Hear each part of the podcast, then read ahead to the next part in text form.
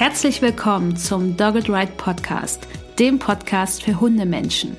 Wir möchten dich und deinen Hund auf eurem Weg zu einem glücklichen und unbeschwerten Leben begleiten. Deshalb trainieren wir dich, damit du weißt, wie du mit deinem Hund umgehst. Du wirst Probleme erkennen, verstehen und lösen können. Denn wir sind uns sicher, dass du und dein Hund alles gemeinsam schaffen könnt.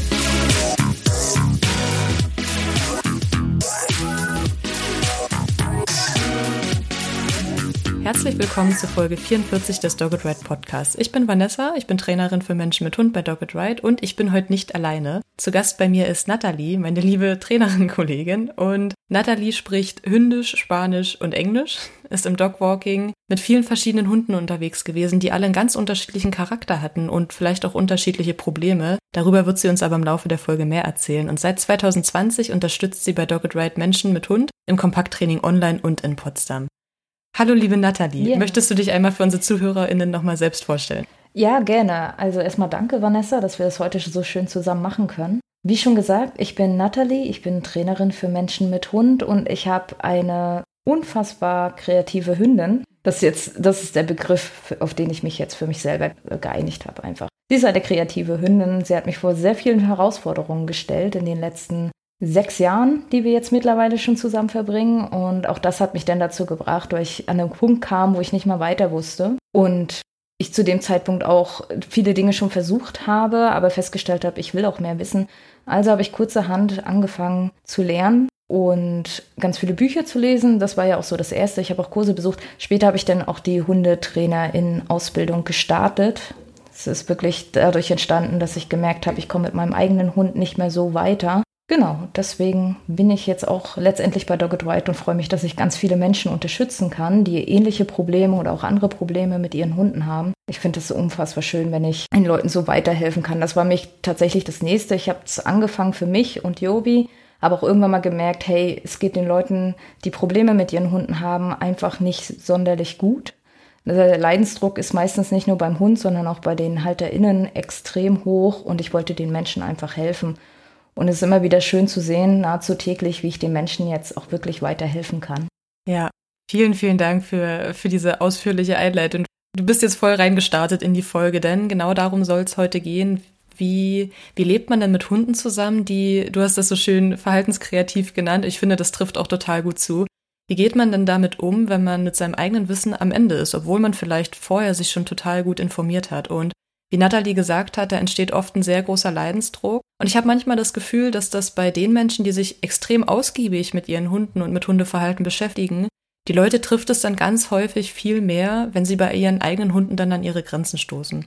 Und deswegen dachten wir beide uns, dass diese Folge vielleicht für euch als ZuhörerInnen ganz toll ist. Einfach um euch ein bisschen Mut zu machen, abzuholen und damit ihr seht, dass auch wir nicht drumherum kommen, uns immer weiterzubilden. Oder dass auch wir manchmal im Flur stehen und uns denken, was zur Hölle macht dieser Hund da wieder? Ja. Und vor allen Dingen, wir unter uns TrainerInnen, wir können uns dann austauschen, weil wir haben tatsächlich alle sehr lustige Hunde, ohne dass uns jemand schräg anguckt. Und das möchten wir heute für euch übernehmen, dass ihr zuhören und lachen könnt mit uns, grübeln könnt mit uns und vielleicht nicht mehr so große Angst davor habt zu sagen, ja, mein Hund ist kreativ und das ist auch schön. Oder manchmal auch nicht. Mal gucken, was Nathalie uns heute erzählt. Beides. Beides, ja. Dann erzähl doch mal ganz kurz, wer ist denn Yomi? Woher kommt sie und wie habt ihr beiden denn zueinander gefunden? Ja, das war tatsächlich extrem kitschig. Ich habe ganz lange in Mexiko-Stadt gelebt und mich dann dazu entschlossen, ich hätte gern einen Hund und bin losgezogen mit der Idee, ich hätte gern einen Chihuahua. Ich bin ja immerhin in Mexiko. Ich wollte aber keinen Zuchthund, weil die ja, das Finden von ZüchterInnen in Mexiko. Ich finde ja schon in Deutschland ist es relativ schwierig, da zu schauen, dass wenn man jemanden findet, der gut ist. Und das ist natürlich nochmal viel schwieriger, wenn man in einem anderen Land ist, das auch ganz andere Maßstäbe setzt, was so gute Hundezucht ist und was gutes Aufziehen von Hunden ist. Also ich bin dann zum Schluss gekommen, Tierschutz ist eh cooler, also will ich mir jetzt einen Hund aus dem Tierheim. Wie auch hier in Deutschland, Chihuahuas sind relativ schnell aus dem Tierheim weg. Aber ich habe eh für mich gedacht, okay, ich möchte eigentlich einen kleinen Hund. Es muss ja gar nicht unbedingt ein Chihuahua sein. Mischling ist auch okay. Habe dann ein paar Tierheime besucht. Halt ganz, ganz viel, weil das halt in Mexiko läuft wirklich alles über Facebook. Also ohne Witz, die Leute hier in Deutschland benutzen Facebook gar nicht, habe ich immer das Gefühl. Weil wenn ich dann sehe, was ich immer jeden Tag so aus Mexiko in der Timeline reingespült bekomme. Und dann habe ich tatsächlich auch Tierheime über Facebook gesucht. Das war wirklich das Sinnvollste, weil Webseiten in Mexiko funktioniert aus irgendeinem Grund auch nicht so super. Die sahen alle so dermaßen unseriös und kurios aus, dass ich davon Abstand genommen habe und dann tatsächlich über Facebook geschaut hatte. Dann hatte ich eine Frau gefunden, die sich wahnsinnig viel um extrem viele Hunde kümmert. Also zum damaligen Zeitpunkt hatte sie 150 Hunde, mittlerweile sind es 350, um die sie sich kümmert. Das ist extrem krass. Aber es gehörte tatsächlich noch zu einem dieser Tierheime, die relativ gut sind. Wenn man das jetzt so mit Deutschland vergleicht, wie hier die Tierheime aussehen, ist das nochmal eine ganz andere Nummer. Aber trotz allem waren die Tiere gesundheitlich recht gut versorgt. Gefüttert werden sie auch relativ regelmäßig. Das ist natürlich immer eine Sache, weil diese ganzen Tierheime hängen noch viel mehr von Spenden ab, als das, also in Deutschland ist es natürlich auch so, aber manche Tierheime haben Glück und sind noch, haben noch ein bisschen anderweitige Unterstützung, aber da ist es halt komplett private Spenden. Gut. Ja, jetzt bin ich ein bisschen vom Thema ab. Egal. Ich habe auf jeden Fall diese Frau gefunden und so einen komischen kleinen Mini-Toy-Pudel, den sie da gerade hatte. Und dann habe ich die besucht nicht gleich im Tierheim, sondern in der Nähe von mir war eine Metrostation und draußen stand sie dann immer jeden Samstag, steht sie bis heute übrigens noch, um 10 und stellt halt einfach ihren Tierschutz vor, sammelt Spenden ein und hat ab und zu auch mal einen Hund mit, um so ein bisschen die Leute zu locken. Und dann war da dieser kleine, lustige Pudel. Aber irgendwie hat das nicht so, ja, hat es nicht gleich so connected mit dem Hund. Ich weiß gar nicht warum. Ja, letztendlich mit dem Hund hat es nicht geklappt. Ein paar Tage später habe ich sie im Tierheim besucht und ich habe gesagt, ich suche einen kleinen Hund. Und die meinten, alles klar. Und die sind dann mit mir hoch in den dritten Stock, weil es war ein Haus, auf jedem Stockwerk irgendwie Hunde. Und auf dem dritten Stockwerk waren halt immer die kleinen Hunde, relativ klein. Also sie waren wirklich alle Jobi groß, bis auf eine, die war so Jack Russell groß, sah auch aus wie ein Jack Russell. Kann ich mich noch super gut dran erinnern. Und dann war das halt tatsächlich so, ich bin auf dieses, ja, in diesen, es war ja nicht mal ein Raum, sondern fast schon Dachterrasse, einfach rausgetreten und da wird man natürlich erstmal von 20 Hunden überfallen und alle springen an einem hoch und freuen sich und mega Party. Ich hatte aber noch eine Begleitung mit dabei und weil Hunde extrem neugierig sind, sind sie auch gleich weiter zu dem, bis auf eine kleine Schwarze. Die ist geblieben und die fand mich in dem Moment wohl ziemlich cool. Dann habe ich noch gesehen, okay, da hinten wird irgendwie so eine kleine Jack Russell-Hündin immer noch weggeschubst von den anderen Hunden und die wollte eigentlich auch mal gucken kommen. Aber die war so ein bisschen untergebuttert. Und weil mir das leid hat, habe ich dann gesagt, okay, die möchte ich auch noch mal kennenlernen. Und dann sind wir mit den Hunden los, da spazieren gegangen. Gibt es auch ein sehr lustiges Foto davon. Und Jobi, damals übrigens noch Olivia, ich weiß nicht warum, aber sie hieß Olivia. ist die ganze Zeit bei mir geblieben und wollte auch nur die ganze Zeit mit mir zu tun haben. Und eigentlich war das schon so klar. Mit hatte immer noch diese Jack Russell-Hündin leid und ich dachte mir auch, Gottchen, die geht so unter im Tierheim. Und aber ja, es war halt Jovi. Im Endeffekt ist es wirklich so, wie man das immer so in vollkommen übertriebenen Büchern und Filmen liest. Der Hund hatte mich ausgesucht, definitiv. Und ja, dann bin ich einen Tag später nochmal in dieses Tierheim und habe dann das Halsband mit der Marke gebracht, weil denen war das sehr wichtig, dass jeder Hund ein Halsband mit der Marke dran hat, wo man dann den Namen eingraviert und die Telefonnummer. Das war eine der Voraussetzungen für die Adoption. Übrigens hat mich Jobi damals 25 Kilo Hundefutter gekostet. Mehr wollten die gar nicht von mir haben. Ich habe aber übrigens noch, noch mehr gespendet. Also wenn man denkt, das war auch noch so Hundefuttermarke, ja, weiß ich nicht, was könnte man hier damit vergleichen? Irgendwas aus dem Aldi wahrscheinlich. Also im Endeffekt habe ich sie für 20 Euro bekommen, dann noch ein bisschen mehr. Ich hatte übrigens schon, weil ich ein komischer Mensch bin, weil ich wusste, ich hole mir jetzt einen Hund und suche mir nur noch einen aus und ich weiß doch ja schon ungefähr die Größe des Hundes. Ich hatte schon längst Hundebetten gekauft, bevor ich überhaupt den Hund ausgesucht hatte. Ich hatte schon Spielzeug gekauft und hatte mich damals auch schon belesen, wie erzieht man Chihuahuas richtig.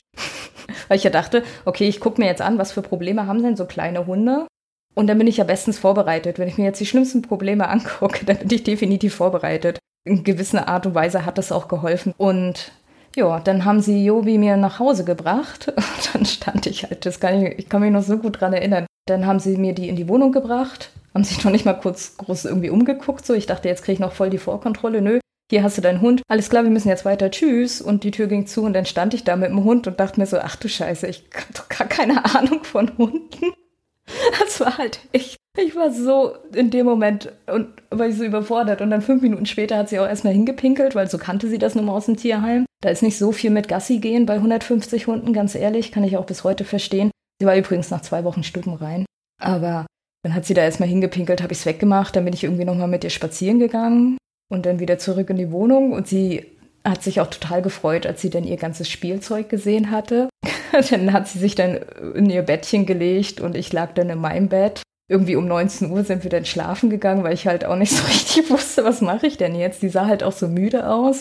Sie hat gar nicht richtig geschlafen. Im Endeffekt lag sie halt da. Sie lag schon, aber mit dem Kopf die ganze Zeit hoch und die Augen zu. Also so richtig Schlaf war es nicht. Ich glaube, die hat sich jetzt auch überlegt, ach du Scheiße.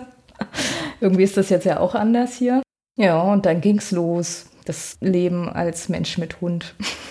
Interessanterweise, das ist mir ein paar Monate später aufgefallen. Ich hatte ja natürlich die Facebook-Bilder gestalkt von diesem Tierheim, um schon mal zu gucken, was haben die da? Finde ich da schon was? Und da war so ein schwarzer Hund, der auf dem Bild riesig aussah, wo ich mir dachte, oh, ist der schön, aber der ist viel zu groß. Und ich hatte das Bild gespeichert. Und unter dem Bild stand Olivia. Und dann ein paar Monate später bin ich auf diesen Screenshot davon gestoßen und dachte so, ey, irgendwie ist es wahrscheinlich schon da passiert. War wohl, war wohl wahrscheinlich Schicksal. Muss ich ja, letztendlich muss ich das ja auch sagen, weil es hat sich ja sehr viel dadurch verändert. Ich habe eine ganz andere Berufung regelrecht jetzt für mich gefunden durch Yobi. Ein ganz anderes Leben aufgebaut. Nicht nur da, dadurch, dass ich jetzt jeden Tag hier dreimal raus muss, egal bei Wind und Wetter, es hat sich enorm viel verändert dadurch. Und das hat halt eigentlich mit diesem Bild angefangen. Ach, schön. Das ist so, so eine Gänsehautgeschichte. Ja, so richtig schön kitschig. so richtig schön kitschig. Nein, voll schön. Ich finde es auch super spannend zu erfahren, wie denn Hunde so in anderen Ländern auch leben und dann innerhalb des Landes ja auch nochmal unterschiedlich. Gibt es denn, also würdest du irgendwas sagen, was so ganz prägnant heraussticht? Du warst ja in Mexiko-Stadt vor allem unterwegs. Hm. Gibt es da auch Probleme mit Straßenhunden? Wie sieht denn das Leben da mit Hunden aus an sich? Gibt ein paar sehr interessante Unterschiede. Also zum einen zum Thema Straßenhunden. Es gibt diese Legenden von riesigen Gruppen von Straßenhunden, die auf den mhm. Mülldeponien leben und Menschen fressen. Ob das jetzt stimmt, dass die Menschen fressen. Ich kann mir schon durchaus vorstellen, dass die definitiv Aggressionsverhalten gegenüber Menschen zeigen. Und dass da auch wirklich welche auf diesen Mülldeponien leben. Das kann ich mir vorstellen. Ich habe auch mal gehört, also es gibt in Mexiko, Mexiko-Stadt ist erstmal sowieso, ist es unfassbar groß und jedes Viertel ist auch ein bisschen anders. Und es gibt halt einige Stadtviertel und die sind ungefähr so groß wie zum Beispiel Wismar, falls jetzt jemand Wismar kennt oder sich in Wismar befindet. Genau, also es gibt da wirklich Stadtviertel, die wirklich groß sind wie eine kleine Stadt bei uns jetzt hier. Also es ist, man muss zum Beispiel, wenn man vom Norden nach Süden einmal durchfährt durch Mexiko-Stadt nonstop mit der Metro, und das heißt noch nicht, dass man am Ende ist, tatsächlich. Das heißt nur, man ist an diesem Punkt gelandet, wo die Leute einfach keinen Bock mehr hatten, in Metrostationen zu investieren. Da allein wirst du schon mehr als zwei Stunden brauchen. Und dann geht's ja noch mal weiter. Also es ist wirklich so, die Stadt ist so unfassbar groß. Man fliegt auch, wenn man da ankommt mit dem Flugzeug, man fliegt da eine halbe Stunde drüber. Es ist sehr, sehr groß. Und dann gibt's halt sehr große Viertel. Und in diesem Viertel wird so geschätzt, dass in manchen wirklich so bis zu 100.000 Straßenhunde sind. Es gibt wirklich sehr viele in Mexiko. Und natürlich ist das Verhältnis auch ein bisschen anders. Viele Leute holen sich einen Hund. Und wenn es dann schwierig ist, wird er doch noch mal schneller ausgesetzt. Das hat auch ein bisschen was damit zu tun, je nachdem, wie das Umfeld ist. Es gibt einfach gewisse Schichten in Mexiko, wo ein Hund halt nicht den Wert hat, den er jetzt vielleicht bei uns hat. Dann gibt es wieder Menschen, die, ja, könnte man jetzt so gleichsetzen, halt typische Akademiker, die sehen das schon wieder ein bisschen anders mit den Hunden. Aber trotz allem wird auch wahnsinnig viel produziert an Hunden in der Züchtung. Das ist schon sehr krass. Das habe ich auch gemerkt. Deswegen war das für mich auch sehr überfordernd mit den vernünftigen Menschen finden. Und deswegen habe ich es gelassen, nachher mit einem Rassehund. Ich schaue mir das ja immer gerne an. Wo kommen die Hunde eigentlich her? Weil manchmal sieht man das schon. Es ist, gibt so sehr klassische länderspezifische Themen. So, ich habe immer das Gefühl, Rumänen haben häufig Angstprobleme. Das tritt da ein bisschen mehr auf. Und spanische Hunde, klar, wenn man jetzt Bodenkos hat, hat man nun mal ein Jagdthema ganz häufig. In Deutschland ist mir aufgefallen, im Vergleich zu anderen Ländern haben wir ein extremes Hundebegegnungsthema. Das mhm. gibt es natürlich auch in anderen Ländern, aber ich finde, in Deutschland ist das zum Beispiel im Vergleich zu England extrem krass. In England haben sie das gar nicht so sehr, zumindest so, wie ich das wahrgenommen habe. Aber in England ist dieses, ich bell den Postboten an. Und ich habe ein Thema mit Klingel noch viel krasser als bei uns hier in Deutschland. Das hat aber auch was damit zu tun, wie die Häuser da gebaut sind, wie die Menschen wohnen und worauf die Wert legen. Für viele Menschen ist es da auch nicht unbedingt das Thema. Das ist halt so normal, dass der Hund den Postboten anwählt, weil das machen ja eh alle Hunde. Und dadurch, dass halt alle Hunde extrem geschillt sind, was so Hundebegegnungen angeht, sind die Hunde, die da so ein bisschen Thema mit haben, Entweder fallen sie extrem krass auf, aber meistens ist es eher so, die lernen relativ schnell, dass alles cool ist. War zumindest immer so mein Eindruck. Also mein Freund ist selber Engländer, deswegen war ich auch oft in England und ich habe ihn auch ausgefragt. Und seine Mutter hatte selber einen Hund, der eigentlich ein Problem mit Hundebegegnungen hat, eigentlich beide. Aber das war nie in der Form, wie wir es hier in Deutschland haben. Einfach weil die, die Leute, also die Hunde, die sie denn treffen, die können relativ cool damit. Und die können relativ auch ruhig umgehen mit einem Hund, der ein Problem hat. Und die checken das auch. Das ist ja eigentlich das, wie es sein sollte. Dass Hunde das so sehen, oh, der hat ein Problem mit mir, ich gehe mal am Bogen und gehe zur Seite und gehe weg. Hat auch was damit zu tun, die haben viel mehr Platz in England. Zumindest, wenn sie jetzt nicht mitten in der Stadt sind. Ich weiß übrigens nicht, wie es in London ist. Ich fokussiere mich hier gerade so ein bisschen auf den Norden von England. Ja, da haben sie mich schon viel Platz. Und da geht ja auch niemand in den Straßen spazieren, sondern die fahren halt alle super gern irgendwo anders hin und laufen da über die grünen Hügel von Yorkshire. Das ist nochmal was anderes. Und dadurch haben die Hunde, halt tatsächlich auch Chance, ein bisschen normaleres Verhalten zu zeigen, als sie das jetzt auf, hier bei uns auf dem Bürgersteig zeigen können. Okay, aber wir waren bei den mexikanischen Hunden. Und da fand ich das immer sehr gemischt. Tatsächlich muss ich sagen, die Tierschutzhunde, die ich kennengelernt habe, die wenigsten hatten da wirklich ein krasses Problem. Ich denke, das liegt halt auch daran, dass die, die schwierig sind, natürlich noch viel schneller, die, die landen auf der Tötungsstation. Punkt. Das ist halt einfach so. Und die Vermittelbaren, das sind dann eh schon die, die nicht mal so das krasse Problem haben. Und man muss ja dazu sagen, dass zum Beispiel Jobi, die hat schon ihre Probleme, aber die sind nie groß aufgefallen. Sie lebte halt mit mehreren Hunden da in diesem Stockwerk. Und da ist es nicht so aufgefallen, dass sie ein Thema mit Hundebegegnungen hat. Das ist ja auch eher Hundebegegnung. Sie hat nicht so das Problem, mit anderen Hunden zusammen zu sein. Wenn sie die alle kennt, ist okay. Aber so Hunde, fremde Hunde kennenlernen ist eher schon ein Thema. Dann Jagdverhalten. Okay, in Mexiko ist es mir an den Eichhörnchen aufgefallen. Aber da war halt sonst nichts zum Jagen. Ratten habe ich sie nie jagen sehen, aber das würde ich ihr auch nicht empfehlen, weil die Ratten in Mexiko-Stadt sind auch katzengroß. Das ist nochmal, auch nochmal was ganz anderes. Ja, ja. Ja, Genau, also da war das immer extrem gemischt. Was ich aber sonst auch mal gesehen habe, dass schon tendenziell ein bisschen Aggression dabei war. Aber sonst hat sich das durch dieses permanente Tötungsstationen-Thema einfach, glaube ich, ein bisschen ausgeglichen. Da waren die Hunde mich immer sehr an die deutschen Hunde so ein bisschen erinnert. Man sieht nicht so viele problematische Hunde. Ich weiß jetzt nicht, wie das natürlich auf eher so dörflicheren Gegenden ist. Da habe ich halt viele Hunde wahrgenommen, die entweder komplett frei liefen, so wie wir das noch kennen von diesen ursprünglichen Dorfhunden, die man in Deutschland hat. Und dann natürlich viele, die auch einfach am Zaun gebellt haben. Denn Hunde, die natürlich mit Absicht aggressiv gemacht werden, das gibt es halt auch in Mexiko, stehen manche halt auch drauf, wie auch hier in Deutschland es Leute gibt, die darauf stehen, den Hund scharf zu machen. Allerdings ist der Verkauf von so Anabolika und Steroiden viel einfacher in Mexiko. Das heißt, diese Hunde sahen auch ein bisschen krass aus immer. Die waren definitiv unter was zugefüttert. Ich finde das super spannend, auch wie das in verschiedenen Ländern auch gehandhabt wird und wie du schon ansprichst, dass die Probleme da auch so unterschiedlich sind. Als ihr zurück nach Deutschland kam, beziehungsweise Jobi das erste Mal mit nach Deutschland kam, gab es eine Art Kulturschock für euch beide? Bei wem soll ich da jetzt anfangen? Man muss dazu sagen, ich wollte, der Plan war gar nicht, dass ich wieder zurück nach Deutschland gehe zu dem Zeitpunkt. Ich wollte das auch gar nicht. Ich musste aber. Irgendwann mal muss man seine Diplomarbeit auch mal beenden. Und leider konnte ich das nicht so machen, wie es mir damals mal zugesagt wurde.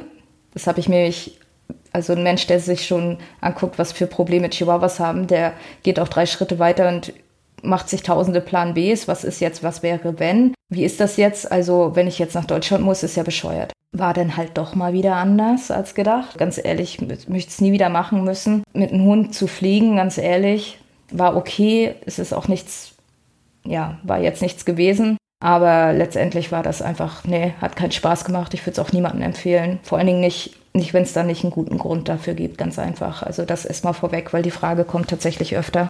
Warum habe ich das gemacht mit Jobi? Weil ich musste. Die nächste Option wäre gewesen, sie halt weiter zu vermitteln. Und letztendlich muss ich jetzt sagen, so wie es gelaufen ist für Jobi, war das für sie die beste Option, dass sie mitgekommen ist. Ich hatte dann erstmal einen extremen Kulturschock. Ich war zu dem Zeitpunkt wirklich lange nicht mehr in Deutschland. Bei mir war das auch so gewesen, ich habe relativ wenig Deutsch geredet, vielleicht so einmal im Monat. Kam schon sprachlich schon gar nicht mehr so richtig zurecht. Und ja, kam überhaupt mit dem ganzen ich kam mit Deutschland nicht klar. Wie gesagt, ich wollte ja auch gar nicht in Deutschland sein. Das macht es natürlich noch viel schwerer. Viele sagen dann so, oh, ich freue mich, ich bin jetzt wieder zurück, ich bin in der Heimat, freue mich auf so.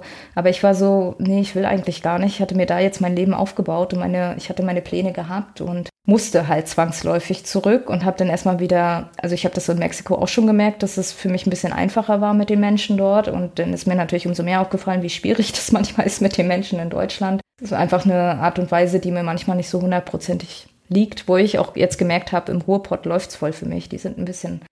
Das ist, ich glaube, die Information fehlt unseren HörerInnen noch. Ich komme aus Rostock, also so richtig aus dem Norden. Und da sind die Leute nicht so herzlich und auch nicht so gesprächig. Und das ist schon ein bisschen was anderes. Und deswegen war, ist es halt der, der Kontrast war so stark und so krass. Ich brauchte wirklich eine Zeit, um mich mal wieder einzuleben. Und mit Jobi bin ich ja dann auch, der erste Spaziergang war ganz lustig. Sie schnüffelt ja allgemein sehr viel, aber da hat sie noch mehr geschnüffelt und fand alles cool. Dann hat sie Sachen aufgesammelt wie Haselnüsse und Tannenzapfen und so und hat sie mir immer gebracht. Also das war, das lief dann über die nächsten Spaziergänge hinweg so. Sie hatte mal Sachen gefunden, wo sie sich dachte, hä, was ist das denn? Hat sie mir immer gebracht. das war sehr lustig. Also für sie war ja alles anders, ne? Noch viel krasser alles anders als für die Hunde aus Europa, weil da überschneiden sich ja zumindest doch nochmal wieder ein größerer Teil der Vegetation, zumindest ansatzweise. Also es gibt noch ein paar mehr Überschneidungen da und ja, von Mexiko nach Deutschland ist ja nochmal was ganz anderes. Und das war dann damals im Oktober, Gott sei Dank ein sehr warmer Oktober. Das weiß ich nämlich, weil ich mit Jobi, das ist auch wieder so eine, das war aber mein, meine dumme Geschichte. Jobi war sehr interessiert, was in diesem kleinen Waldstück ist. Und ich bin mit ihr losgestiefelt. Und ich frage mich bis heute, wie kann ich so blöd sein, weil ich bin im Norden aufgewachsen und ich habe auch einen sehr langen, großen Teil meines Lebens in Graal-Müritz verbracht, wo es auch Moore gibt. Das heißt, ich realisiere schon, müsste eigentlich, wenn ich das sehe, was das ist. Naja, ich stiefel mit ihr los, Jobi kein Problem, Erde ein bisschen nass, scheißegal, ich habe doch Gummistiefel. Zack, waren die Gummistiefel fest, die ich ja auch erst seit zwei Wochen hatte, weil ich kam ja gerade erst nach Deutschland. Auf jeden Fall, die Gummistiefel waren weg, die stecken da wahrscheinlich immer noch. Ich musste dann barfuß im Oktober nach Hause. Oh Aber Jobi fand, das super spannend da mit dem, mit dem Moor da. Und ich habe das nicht gerafft, einfach nicht gerafft. Naja, so haben wir dann erstmal Deutschland erkundet. Barfuß und. Ja, naja, so lang bin ich dann nicht mehr gegangen. Ein bisschen kühl war es dann doch schon, aber ach, ich frage mich bis heute, wie kann ich nur, weil die Gummistiefel, ey. Die hatte meine Mutter mir extra neu gekauft. Ich weiß gar nicht für wie viel Geld und ich versenke die da erstmal in diesem Brackwasser. Ich habe die übrigens, das war ein Drama, ja, Leute. Ich habe versucht, die Gummistiefel dann noch rauszuziehen, aber das ging einfach nicht. Und dann hat das auch nur einmal so Schlurp gemacht und dann war halt der Gummistiefel wirklich weg, weg auch wie in so einem schlechten Film, ne? Ich habe gerade genau dieses, dieses Gummistiefelgeräusch im Kopf. Dieses Schmatzen, wenn der Gummistiefel sich verabschiedet. Ja, ist einfach, ist mir auch ein bisschen peinlich bis heute. Aber gut, Übrigens, Jobi ist da überhaupt nicht eingesackt. Ich weiß nicht, ob sie einfach cleverer durch die Gegend gegangen ist. Ich glaube, das Problem war auch, ich habe einen Frosch gesehen, wollte den fotografieren und bin kurz stehen geblieben und das war's. Tschüss, Gummistiefel. Also Kulturschock auf beiden Seiten, in ja. vielerlei Hinsicht. Ja, ich glaube, für sie war das auch. Was auch eine ganz lustige Geschichte war, ist tatsächlich dieses, also Jobi ist extrem menschenfreundlich, freut sich auch total, wenn, ja, wenn Menschen sie streicheln. Sie spricht auch das tut sie natürlich nicht. Aber sie versucht die schon zu kontaktieren. Sie guckt die an und flirtet so ein bisschen und will dann dahin. Das, das kann ich bestätigen. Ja, genau. So ist sie halt. Das macht sie einfach super gerne. Und vor allen Dingen, wenn sie halt gelernt hat, dass, was die Wörter sind, wie Menschen einen grüßen, das checkt sie sofort. Oh, das sind Begrüßungswörter. Und ich bin gemeint, auf jeden Fall. Und deswegen ist sie dann immer sofort zu den Menschen hin. Und dann hatten wir mal so zwei, drei Wochen in Deutschland, wo sie es nicht mehr gemacht hat, weil sie einfach die Wörter Hallo und Guten Tag und Guten Morgen einfach nicht kannte. Das war sehr lustig. Übrigens, genau, eine Sache muss ich noch sagen. Einer der größten Unterschiede, der mir so aufgefallen ist in Mexiko, Vergleich so, wie man Hunde hier behandelt und wie man Hunde da behandelt. In Mexiko ist es total üblich, dass die ihren Hunden beigebracht haben, dass sie ihre Geschäfte in der Dusche verrichten können. Das ist hier in Deutschland natürlich, denkt man sich so, hä, what the fuck, warum? Naja, zum einen, die Duschen in Mexiko sind ganz oft ebenerdig, beziehungsweise ist dann halt einfach in den Fliesen einfach nur ein Abfluss drin und dann gibt es dann Duschvorhang oder eine Duschwand oder was auch immer. Und wenn die Hunde alleine sind, da wird denen immer beigebracht, du kannst es in der Dusche machen, weil da kann man es ja auch relativ schnell wieder wegmachen.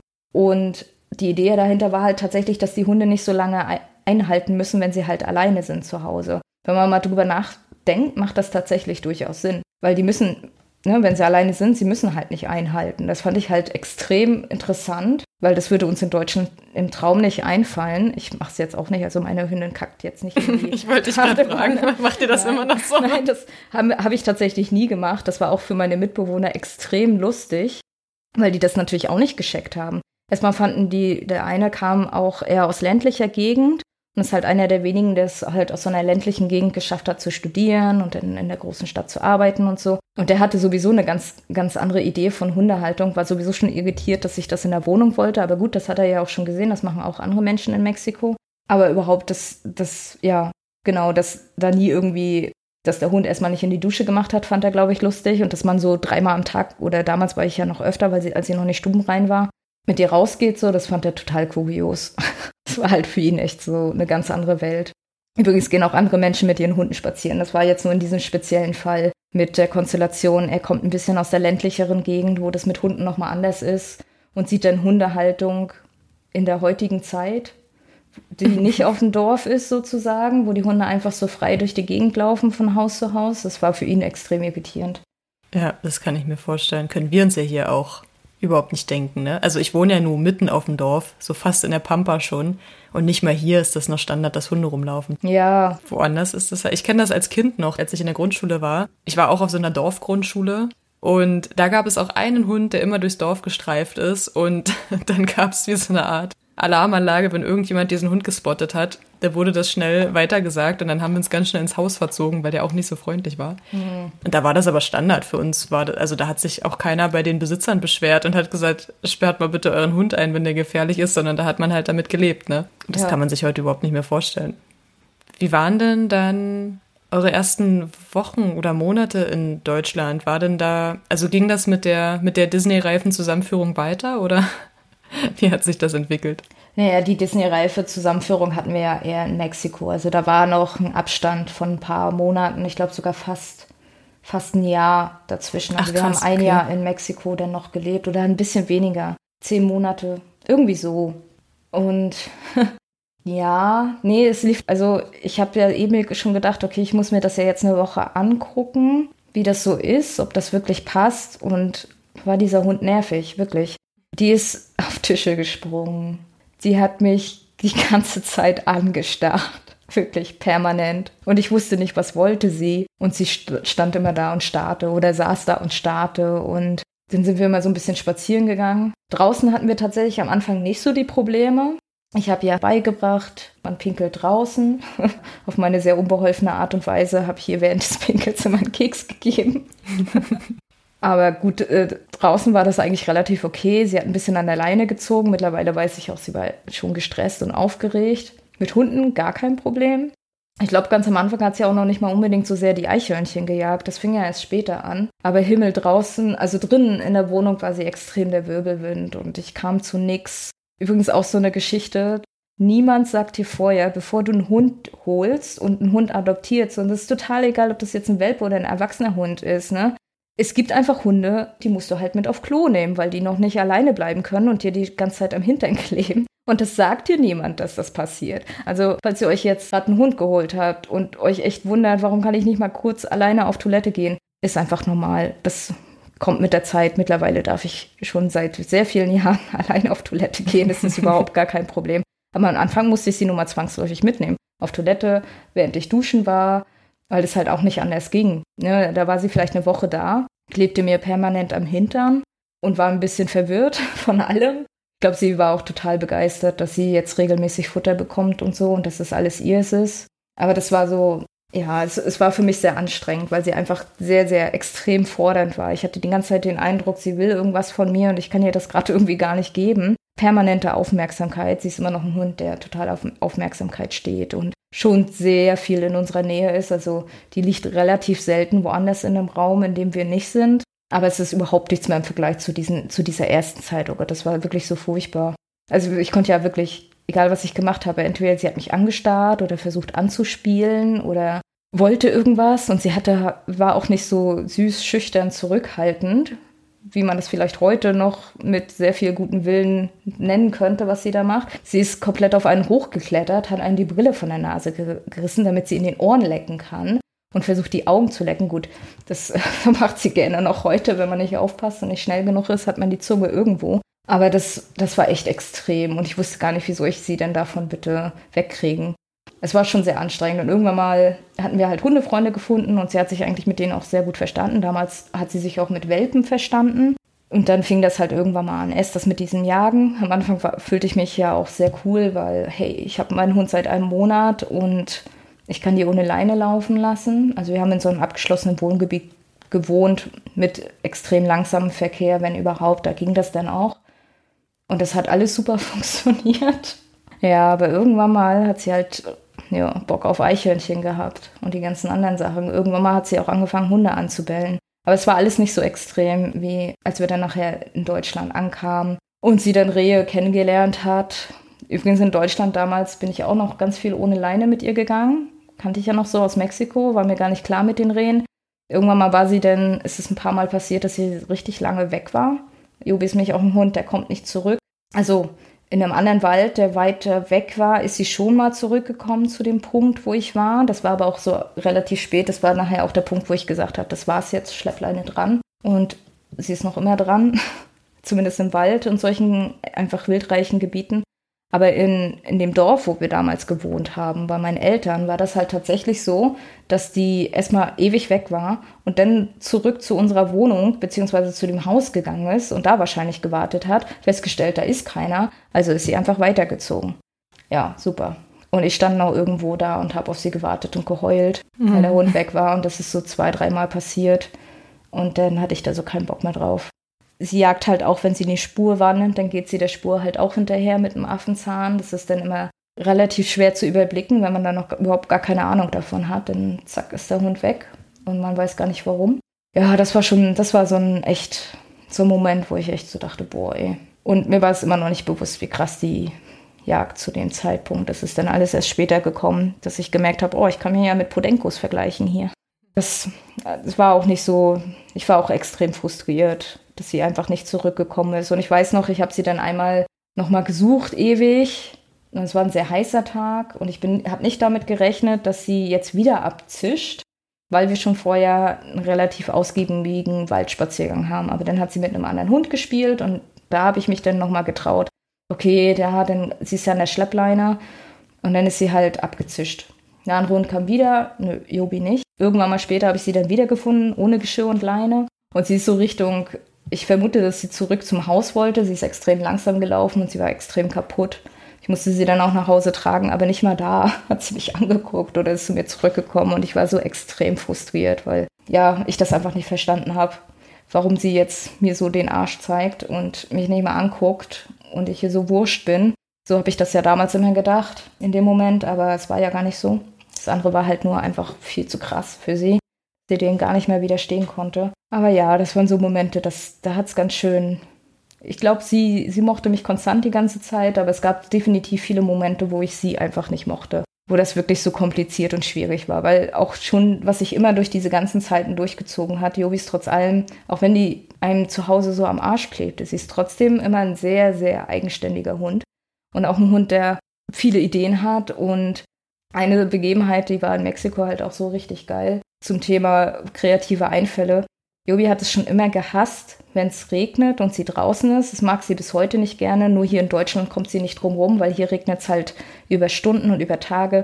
In Mexiko-Stadt hat man immer das Gefühl, vor allem zur Regenzeit, dass das Wetter irgendwie programmiert worden ist. Weil morgens ist es sonnig, mittags wird es so langsam bewölkt und ab 16 Uhr regnet es für eine Stunde und es Gewitter. Jeden Tag. Und normalerweise ja, natürlich gibt es dann noch ein bisschen Schwankungen so und dann passiert das natürlich auch, du bist draußen und es fängt ein bisschen an zu regnen. Und sie war halt in unserem Hinterhof mit ihren zwei Hundefreunden. Die haben sich sehr gut verstanden und es fing an zu regnen. Und Jogi fand das scheiße. Also ist sie mit ihren Hundefreunden hochgegangen zu unserer Wohnung und hat an der Tür geklingelt. Und dieses Türklingeln hat sie dadurch gelernt, dass ich es öfter geschafft habe, meinen Schlüssel zu vergessen, weil wenn man auf einmal dreimal am Tag rausgeht, was man ja vorher sonst nie tut, dann vergisst man, hat man viel mehr Möglichkeiten, den Schlüssel zu vergessen. Und das habe ich dann auch geschafft und dann musste ich ab und zu klingeln, Ja, und das hat sie den Tag auch gemacht. Sie ist dann los und die Klingeln sind auch gerne ein bisschen niedriger in Mexiko. Also konnte sie da auch diese Klingel erreichen. Und dann hat sie da einfach geklingelt und mein anderer Mitbewohner, nicht der aus der ländlichen Gegend, sondern der, der schon immer in Mexiko-Stadt gelebt hat, der aber viel mehr mit Katzen anfangen kann und gar nicht so richtig wusste, was zur Hölle ist ein Hund, so nach dem Motto. Also es, es waren, sind einfach nicht seine Tiere. Ich glaube bis heute nicht. Ich glaube, Jobi hat da auch nicht wirklich geholfen. Auf jeden Fall hat er dann die Haustür aufgemacht und da marschierten halt wirklich Jobi an ihm vorbei, dieser Pitbull-Mischling und dieser riesen Alaskan Malamut und haben sich alle auf die Couch gesetzt. Und ich habe mich dann irgendwie fünf Minuten später gewundert, hä, wo ist denn mein Hund? Stell dann, guck so, oh Gott, wo sind die jetzt? Und höre dann aber auch schon meinen Mitbewohner rufen. Wir haben halt im ersten Stock gewohnt. Und ich komme hoch und dann sitzen die da alle auf der Couch, ey. Ja, das, das ist klassisch Jobi. Und was auch klassisch Jobi ist, andere Hunde anstiften. Das macht sie auch extrem gerne. Und die beiden hat sie auch sehr gut dazu angestiftet. Ja. Ja, ich, ich mag diese Hunde auch sehr gern, die andere anstiften. Denn Mara hat nie gebellt. Wirklich nie. Ich wusste gar nicht, dass die bellen kann. Und seit wir hier auf dem Grundstück leben und die beiden dementsprechend auch am Tor auf und ablaufen können, äh, hat sie das für sich entdeckt, Bescheid zu geben, wenn irgendjemand am Tor steht, weil meistens ist es so, ich habe das natürlich ne, aufgebaut, schön, wenn wir auf der Terrasse sind, dass da nicht rumgebellt wird. Dass sobald die den Blickkontakt zu einem Auslöser suchen, gibt's halt das Markersignal und Keks ganz klassisch, ne? Und Mara hat sich dann irgendwann überlegt, dass sie viel zu wenig zu fressen kriegt bei mir. Und dann stand sie an der Terrasse und ich kenne diesen Hund ja nur auch schon eine ganze Weile. Und ich habe ganz genau in ihrer Körperspannung gesehen, da ist überhaupt nichts. Und sie hat wirklich nur in die Richtung geschaut, einmal gekläfft und Simon ist natürlich sofort aufgesprungen, zum Tor vorgeflitzt. Der hat schon gebellt, obwohl der gar nicht wusste, warum eigentlich. Und Mara ist natürlich oben bei mir geblieben, hat mich angeschaut und war so, schau mal, ich lieg hier noch und der bellt da vorne am Zaun, wie sieht's aus? Und ich finde das super spannend, weil die ersten Male habe ich es gar nicht gerafft, ne? Und dachte mir nur so, oh Gott sei Dank rennt Mara nicht mit zum Tor. Wenn dann aber wirklich jemand da war, ist sie natürlich mit zum Tor gerannt. Und dann war ich auch immer so ein bisschen, hä, wo kommt denn das jetzt her? Warum geht sie denn manchmal und manchmal nicht, bis ich dann echt festgestellt habe, okay, gut. die hat mich da so ein bisschen durchschaut gerade. Und das ist super spannend. Das kann aber auch sehr schwierig werden und vor allen Dingen frustrierend, wenn man mit seinem Training, mit seinen Trainingsansätzen nicht so richtig weiterkommt oder sich selbst auch so ein bisschen manipuliert, was ja durchaus dann auch passieren kann. Und mich würde mal total interessieren, ich weiß ja, dass ihr von Anfang an auf Basis positiver Verstärkung trainiert habt zusammen. Und gab es denn Momente im Leben und im Training mit Jobi, wo du das Training in Frage gestellt hast, wo du Zweifel hattest, ob es wirklich die richtige Variante für euch ist? So richtig angezweifelt nicht, aber ich habe das nicht gescheckt mit der Leinenführigkeit. Also Jobi hat wie so ein Zugpferd damals an dieser Leine gezogen. Und dann hatte ich einmal einen glorreichen Tag, wirklich auch nur einen Tag, wo ich dann dachte, ich probiere es mal mit einem Leinenruck weil ich das überall gelesen habe und weil die mich halt wirklich von A nach B so gezerrt hat und das natürlich nervig und anstrengend ist. Ich kann es total verstehen, wenn Leute das so ankotzt. Also habe ich es auf diese Art und Weise versucht, was tatsächlich dazu geführt hat, dass sie gar nichts mehr von gemacht hat, was ich je von ihr wollen würde. Es ist auch immer noch so, wenn Jobi sich unangemessen behandelt fühlt, dann ist vorbei. Ich hatte auch mal eine Bekannte, die wollte sie dann mal an der Leine halten und fand das dann lustig und dann, ich weiß gar nicht mehr warum, auf jeden Fall hat sie mal vor Urzeiten in der Hundeschule scheinbar gelernt, dass man einfach mal pauschal den Hunden immer so einen Ruck gibt. Ja, hat dazu geführt, dass Jobi sie, glaube ich, Minimum ein, zwei Jahre nicht mehr mit dem Arsch angeguckt hat. Ich glaube, ihr ist das nie aufgefallen, aber mir ist das aufgefallen, weil Jobi liebt Menschen und die geht zu jedem Menschen. Aber diese Person war tatsächlich gar nicht mehr interessant für sie. Das war so richtig so, und es war nur ein Ruck. Und ich habe es halt den ganzen Tag versucht, nur um einen furchtbar schlecht gelauten Hund zu haben. Also Jobi mhm. muss nicht knurren oder aggressiv werden, um dir einfach mal zu zeigen, wie blöd sie dich findet. Das kann sie auf anderen Arten wirklich sehr gut, vor allen Dingen, wenn du das andere Ende der Leine bist. Und dann hat sie wirklich einfach komplett die Kooperation verweigert. Habe ich dann wieder schnell gelassen. Hund hat trotzdem an der Leine gezogen. Und ich habe übrigens nie wieder an der Leinenführigkeit gearbeitet. Sie zieht aber überhaupt nicht mehr an der Leine gar nicht mehr.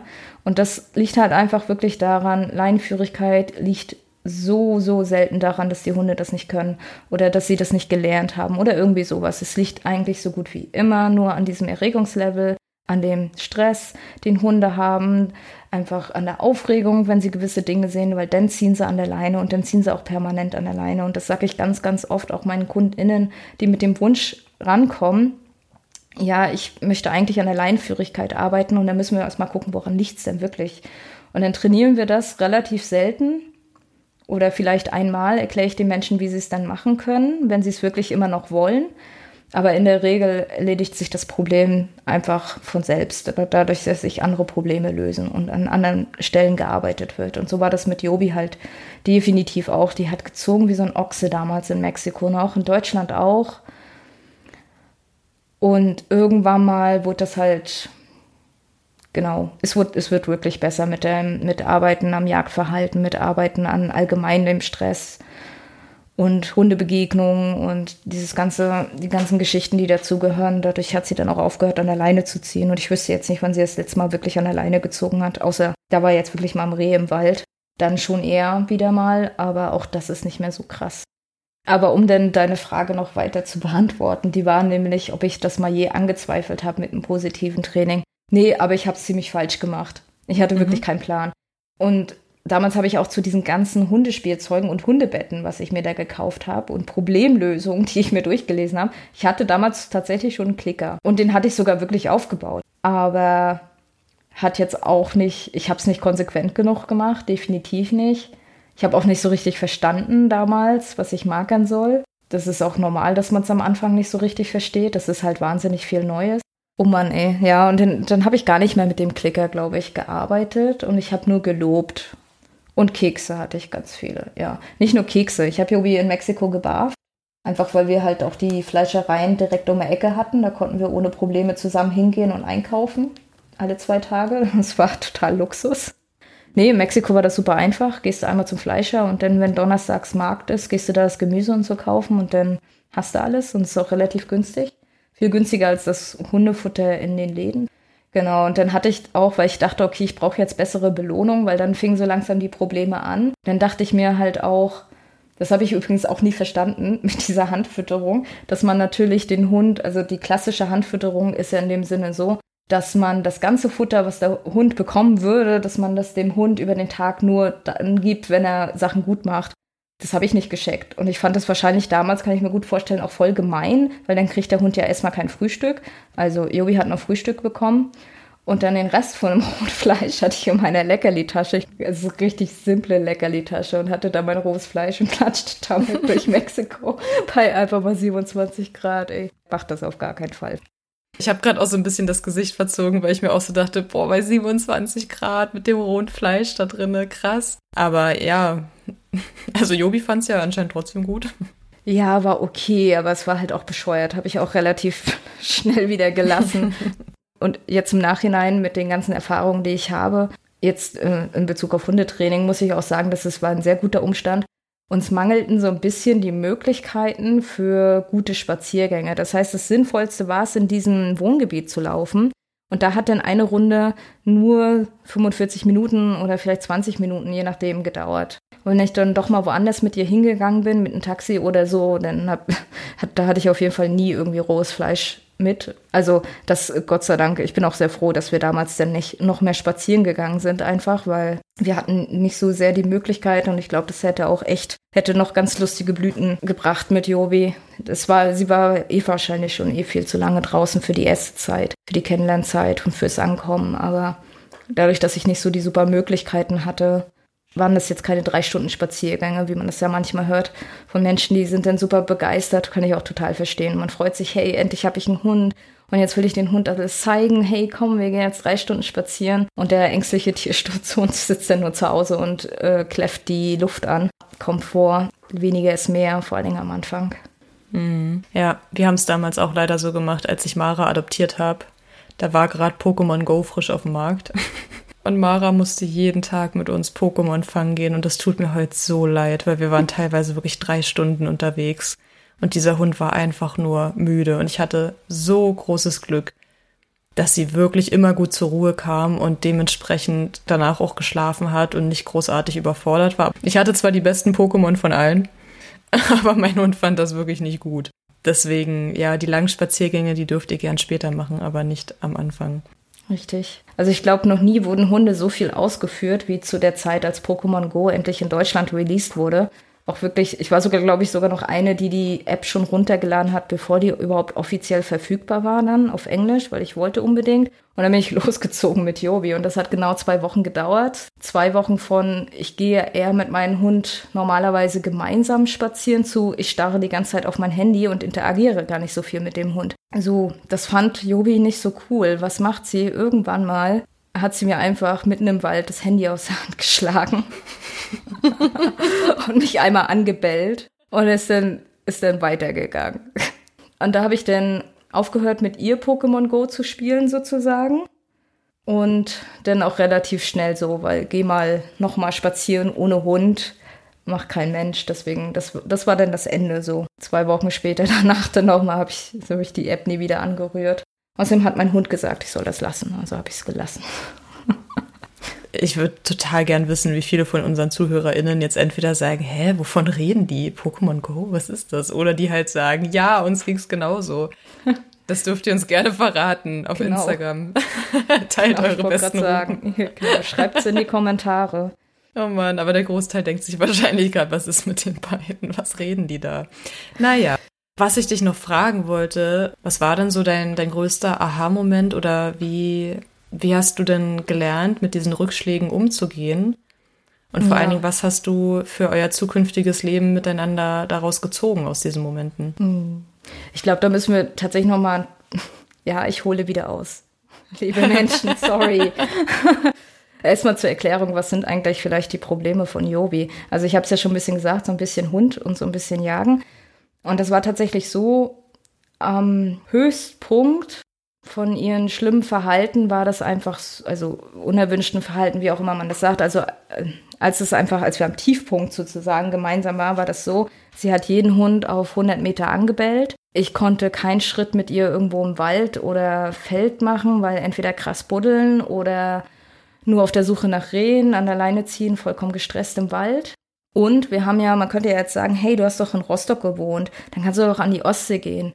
Nee, damals in Mexiko ist das schon passiert. Da hat sie zum ersten Mal das Meer gesehen und das hat sie vermutlich so überwältigt, dass sie bis heute so ein echtes Problem mit Wasser hat. Und zwar rastet sie komplett aus, wenn sie Wasser sieht. Mittlerweile, gut, damals, wenn sie Wasser sieht, mittlerweile, wenn sie Wasser ein bisschen zu lange anfasst. Und zwar platscht sie dann ganz extrem in dem Wasser rum, versucht die Wellen zu fangen, buddelt exzessiv sortiert Stöcker aus dem Wasser rauf. Und das ist jetzt, klingt jetzt alles gar nicht so dramatisch, außer ja, okay, sie brüllt da wahrscheinlich die ganze Zeit. Das Problem ist, dass sie nicht mehr aufhören würde damit. Und dass sie damals auch gar nicht in irgendeiner Form davon ablenkbar war. Ich war jetzt auch ewig nicht mehr mit ihr am Strand. Ich wüsste gar nicht mehr, wie es jetzt am Strand mit ihr wäre, aber mittlerweile ist es so, zum Beispiel an der Havel ist okay, da sind ja auch leichte Wellen.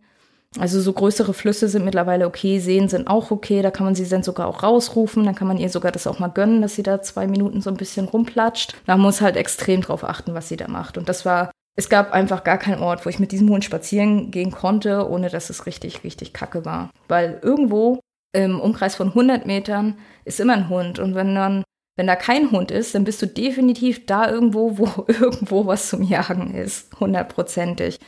Und das hat überhaupt gar keinen Spaß gemacht. Und wir hatten auch mit den Hundebegegnungen auch immer wieder sehr, sehr krasse Rückschläge. Ich habe ganz, ganz lange mit Markertraining auch gearbeitet, beziehungsweise mit dem Klicker. Aber irgendwann hatte ich auch das Markerwort. Und wir haben ewig an diesen Hundebegegnungen gearbeitet. Und Jagdverhalten hatte ich eh keinen Plan. Da dachte ich mir, oh, kümmere ich mich irgendwann mal später drum. Das würde ich übrigens auch jedem raten. Überlegt, was ist jetzt das aktuell akuteste, woran ihr arbeiten wollt und arbeitet erstmal daran. Und für mich waren es dann damals die Hundebegegnungen und beim Jagdverhalten habe ich mir gedacht, was soll's. Lasse ich jetzt erstmal einfach, beschäftige ich mich später mit. Und dann hatten wir an diesen Hundebegegnungen gearbeitet und es hat alles immer nicht so richtig funktioniert. Und tatsächlich, was für mich irgendwann mal das Aha-Erlebnis allgemein im Training gebracht hat, ist wirklich die Tatsache, schau, was will dein Hund eigentlich mit diesem Verhalten? Was will er damit erreichen, mit dem, was er da zeigt und dementsprechend musst du deinen Hund belohnen. Ich glaube, ich habe das auch schon in einer anderen Folge gesagt. Das ist einfach, nur Kekse geben bringt's bei gewissen Sachen einfach nicht. Das ist manchmal die Frage, wie gibst du den Keks? Wo gibst du den Keks hin? Was passiert sowieso allgemein? Ne? Ganz unabhängig davon, was hat dein Hund für ein Problem mit, ne? Was, was ist wirklich der Sinn hinter diesem Verhalten und schaut, was ist das Bedürfnis und versucht das anderweitig zu erfüllen mit eurer Belohnung. Und so könnt ihr auch viel einfacher Alternativverhalten aufbauen. So müsst ihr manchmal gar kein Alternativverhalten so richtig explizit aufbauen, weil euer Hund wirklich selber einfach andere Verhaltensweisen lernt und lernt, okay, ich kann ja noch was anderes machen, als andere Hunde anzubellen.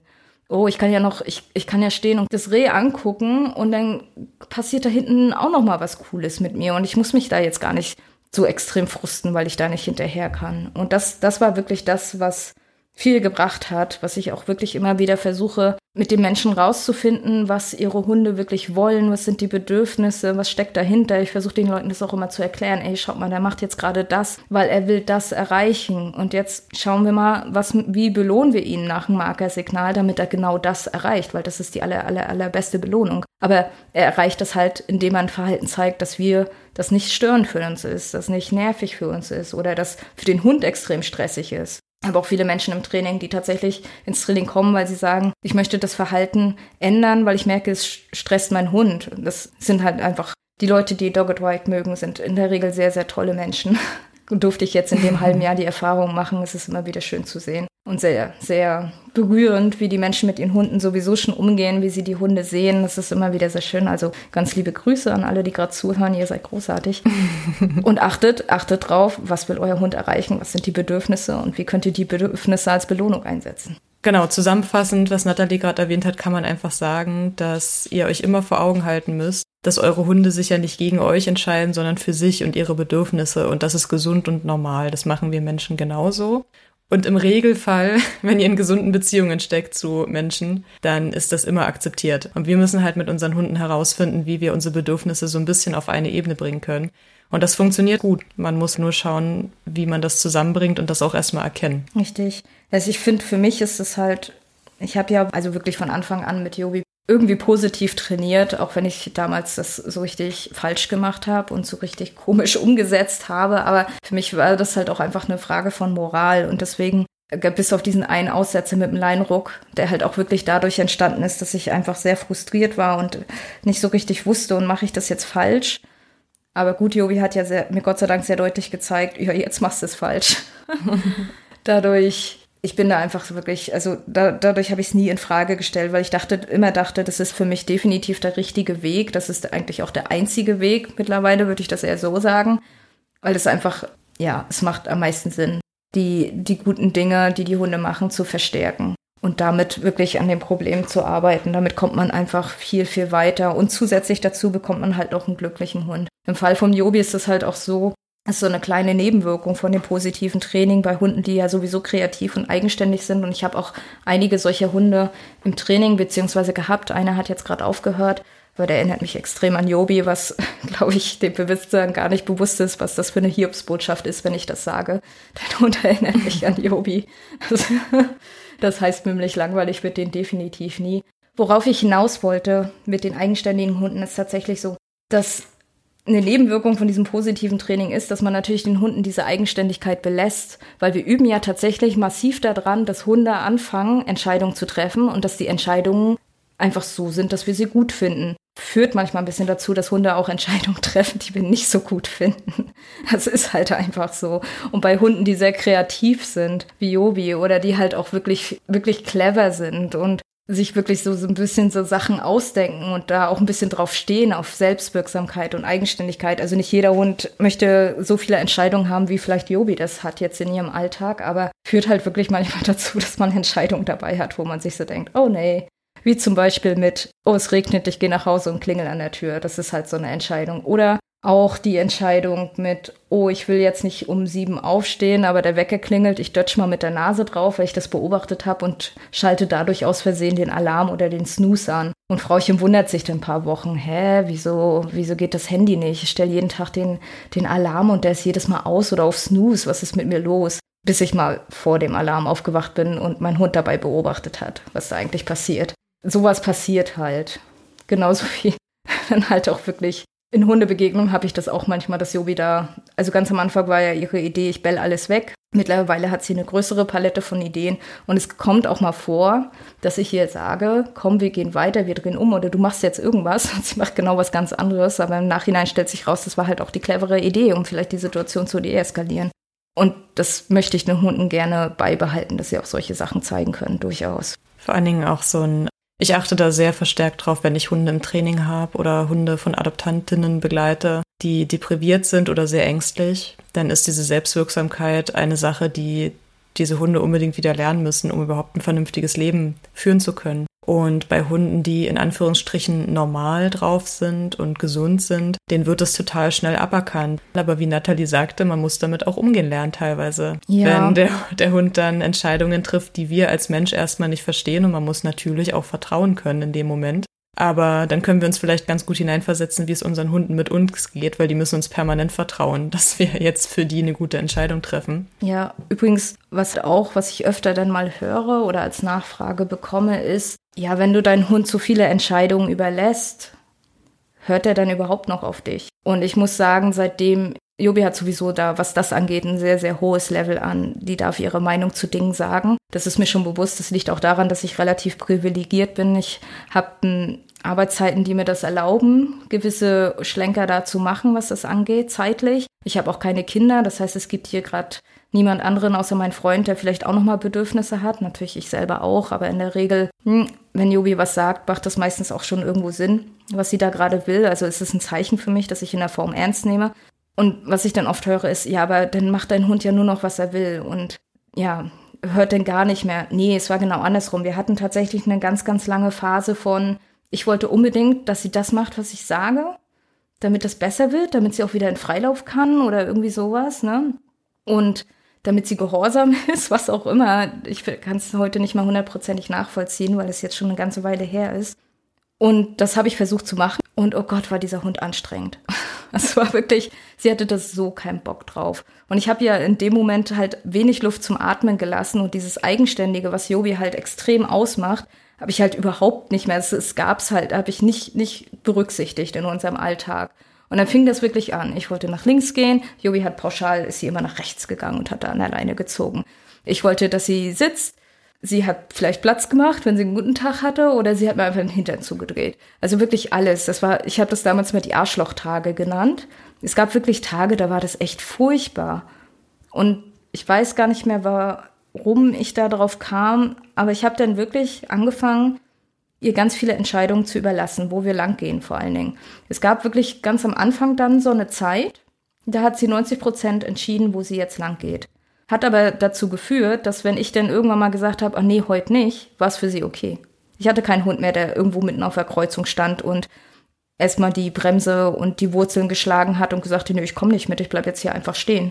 Mach doch, was du willst. Ich will da lang. Das gab's gar nicht mehr. Es gibt's auch heute nicht mehr. Es ist nach wie vor so, wenn wir jetzt spazieren gehen, zeigt sie mir sehr oft an, wo sie lang will, manchmal auch nicht. Manchmal steht sie da und sagt so, ja, ich habe eigentlich gar keine Idee, was willst denn du?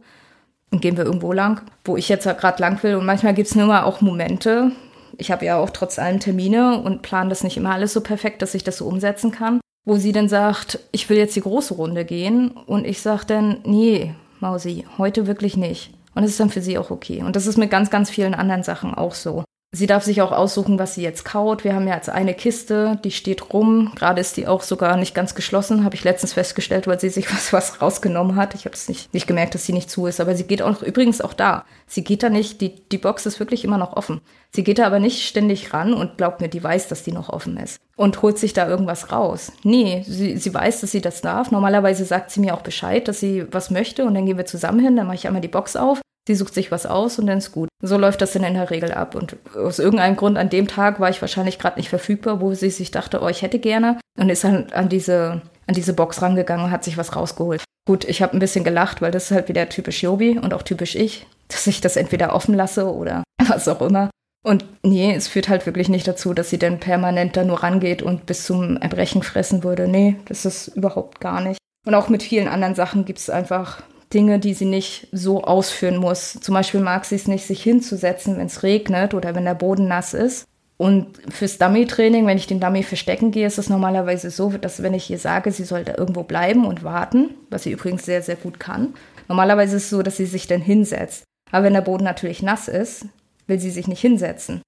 Aber ich sehe an, dass sie schon durchaus versteht, was ich da meine. Und für mich ist es auch total okay, dass sie denn an dem Tag da einfach steht. Hauptsache, sie bleibt da. Und dann ziehe ich los, verstecke den Dummy und dann steht sie da und dann schicke ich sie los.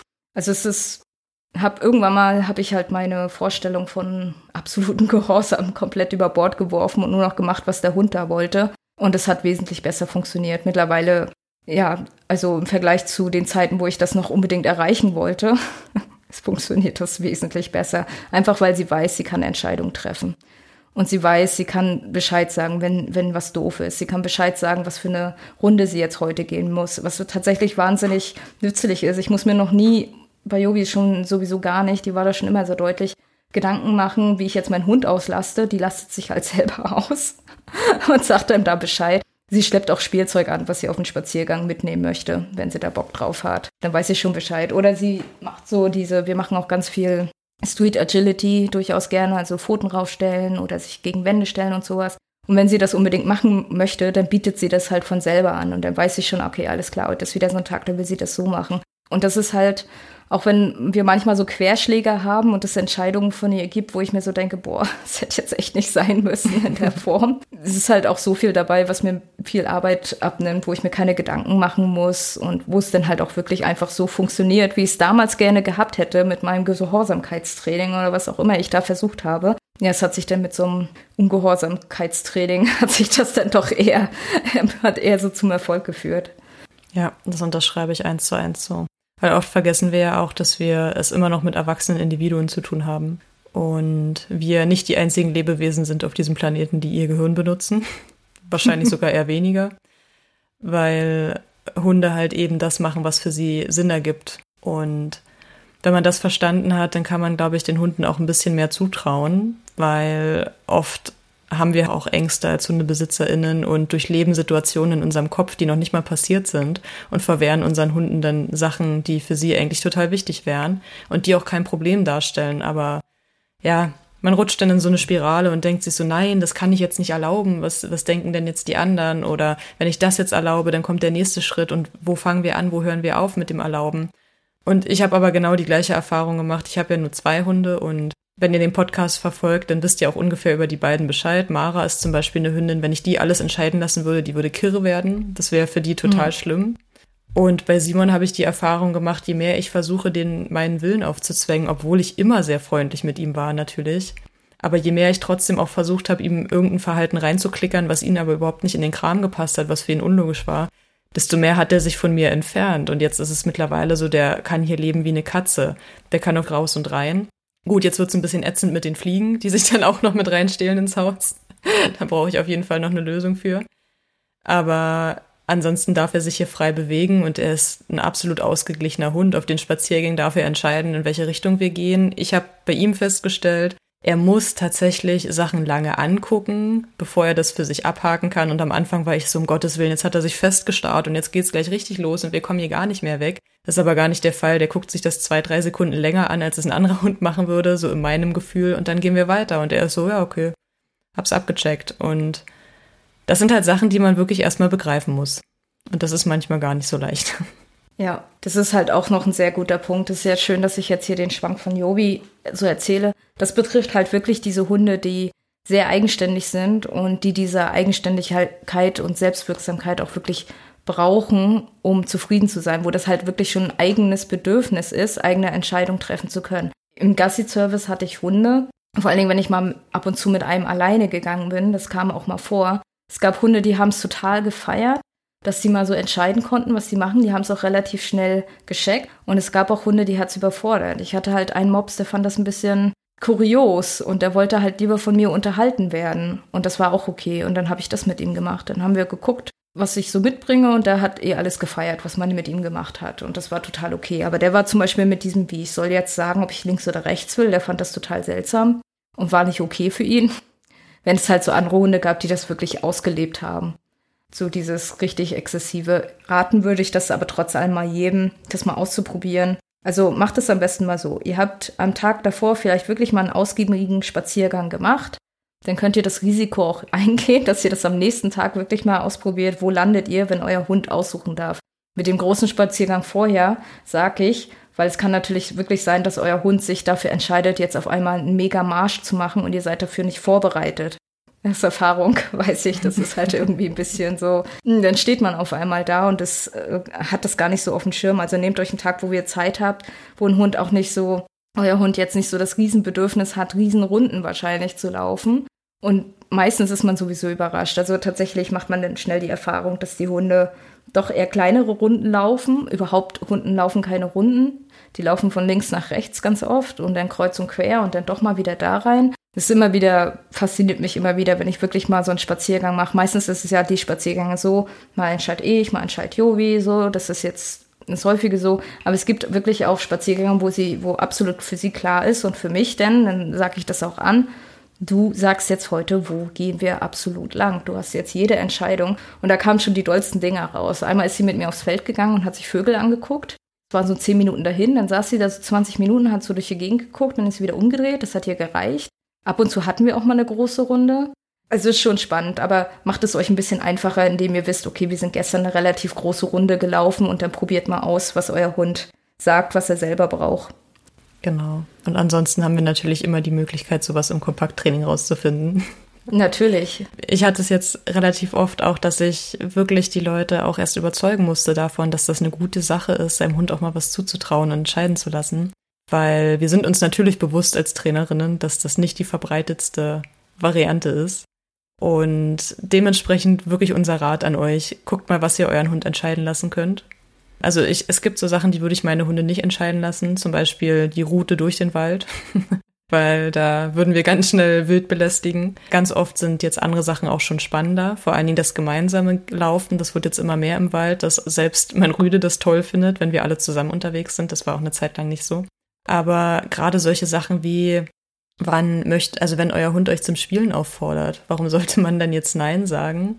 Wenn ihr wisst, es macht ihm total Spaß, mit euch zu spielen. Und bei mir zum Beispiel liegt das Spielzeug immer frei rum. Ich muss dazu sagen, meine Hunde verteidigen aber auch keine Ressourcen. Ich habe es da sehr, sehr leicht. Und wenn mein Rüde Bock hat zu spielen, dann nimmt er sich das und der spielt auch sehr gerne selber. Also der kann sich da prima mit selber beschäftigen. Und irgendwann kommt er aber auch an und gibt mir das. Und bei uns war es ganz lange so, ich wollte, dass der apportiert, weil ich mir das immer gewünscht habe, einen Hund zu haben, der apportiert. Dann hatte ich Mara, die Sachen nicht mal in den Mund nimmt. Also das macht die partout nicht, außer es ist halt was Leckeres.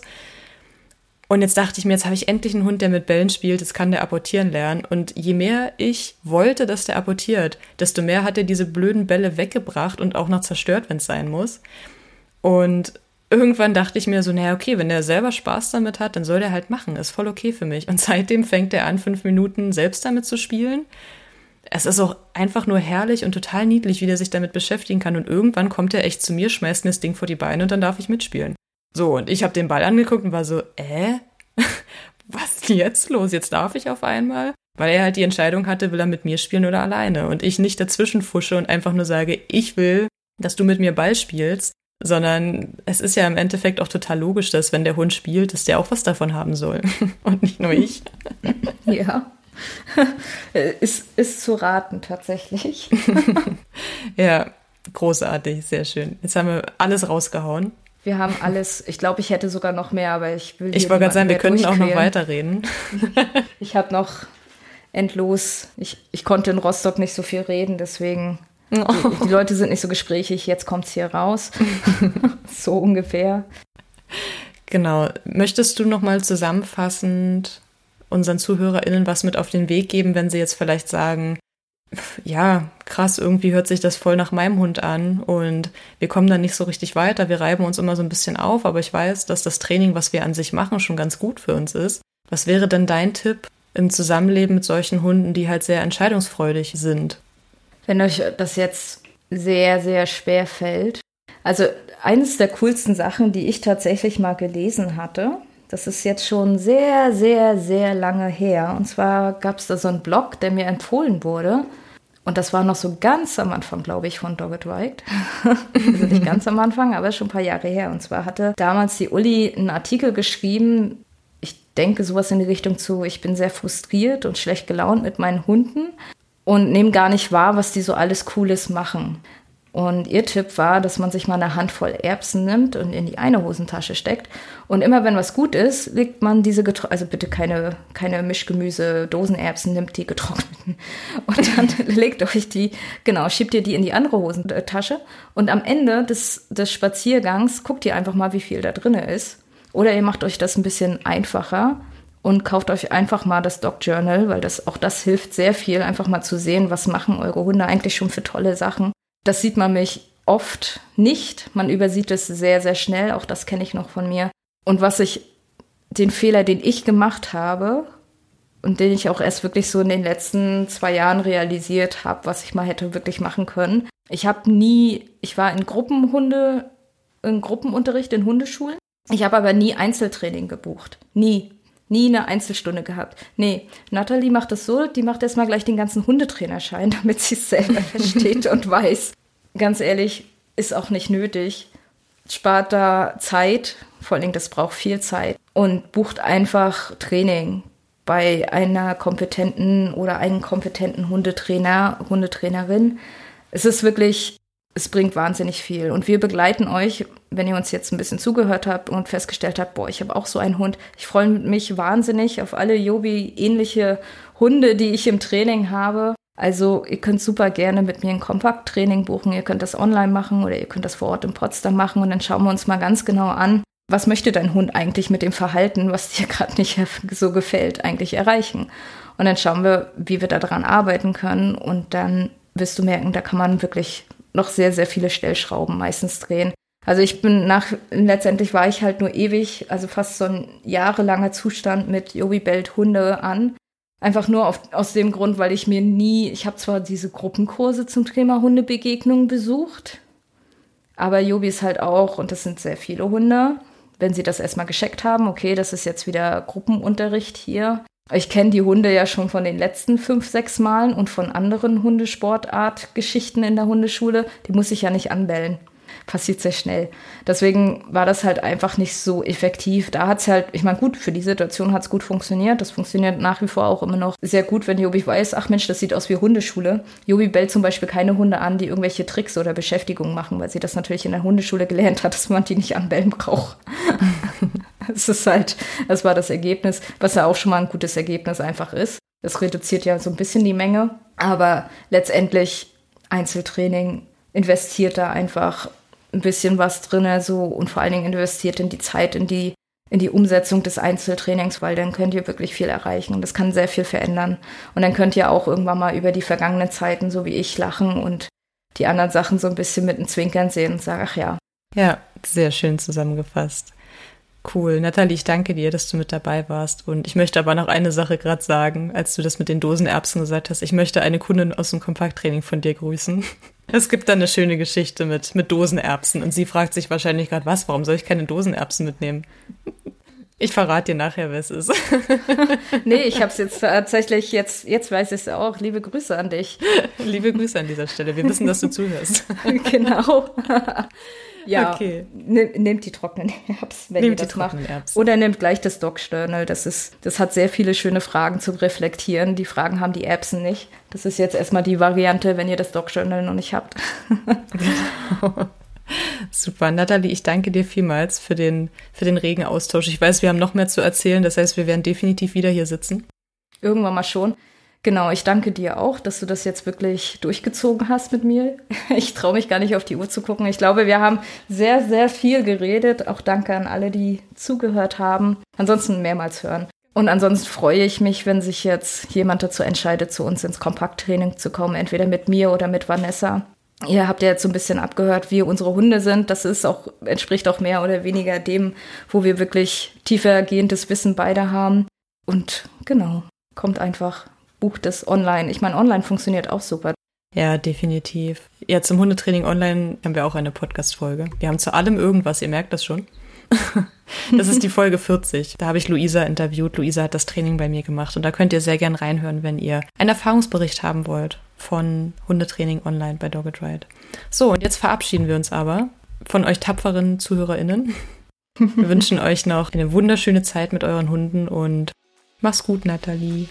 Ja, du auch. Tschüss. Tschüss.